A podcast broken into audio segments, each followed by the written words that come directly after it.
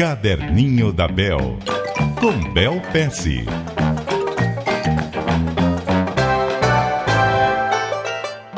Muito bom dia para você, Bel. Bom dia, Milton. E bom dia, ouvintes. Chegamos na sexta-feira. Hoje é dia de desafio. Qual o desafio que você propõe?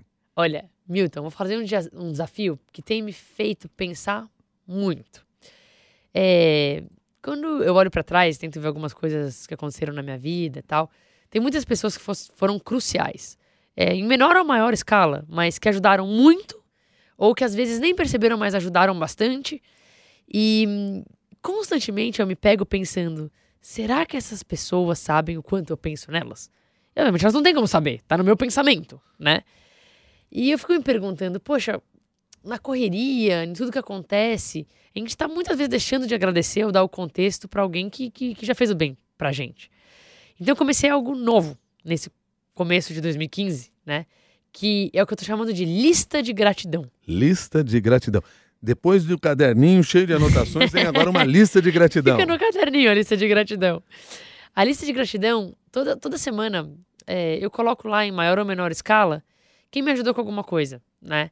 É, alguém que conseguiu um contato legal, que me abriu uma oportunidade legal. É, alguém que falou, poxa, não, vamos fazer uma parceria, eu consigo diminuir o preço e a gente faz você conseguir usar esses serviços. Ou alguém que, que ajudou de diversas outras maneiras também, né? E hum, eu tô colocando como parte da minha rotina visitar essa lista. Claro que também não vai ser a cada dia, não vai agradecer todo dia a pessoa, mas pelo menos a primeira vez deixar claro que você agradeceu, porque às vezes na correria você nem agradece uma vez. E a minha missão para os próximos meses é todo mês revisitar e ao menos mandar um e-mail. Não é um e-mail de novo agradecendo. Claro, você menciona no final de novo, obrigada. Mas para saber como tá, para saber se eu posso ajudar com alguma coisa, para falar a evolução daquilo que ela ajudou.